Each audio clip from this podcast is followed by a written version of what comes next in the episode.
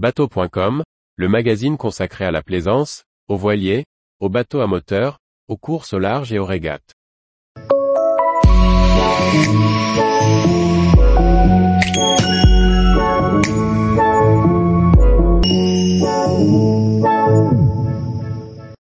Golden Globe Race 2022 23e, une femme en tête de la course autour du monde. Par François-Xavier Ricardou. Après 164 jours de mer en solitaire, Kirsten Nescheffer vient de franchir le Cap Horn en tête dans la Golden Globe Race 2022 23e. Un exploit pour cette femme sud-africaine à qui il reste encore tout l'Atlantique à remonter avant de franchir la ligne d'arrivée au Sable d'Olonne. La Golden Globe Race reste une course hors norme. Son format, naviguer à l'ancienne, veut remettre les navigateurs dans des conditions approchantes de l'édition de 1967 à 68.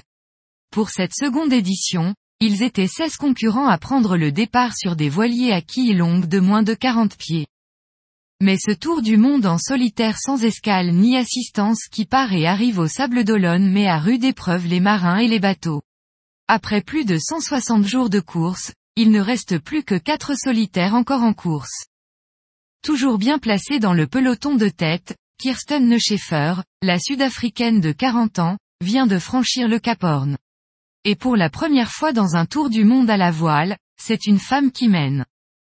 Aujourd'hui, cette femme possède 300 000 d'avance sur le second l'Indien Abhilash Tommy. Ce marin avait abandonné sur l'édition précédente à bord de sa réplique de Suhaili le voilier qui a gagné l'édition de 1968.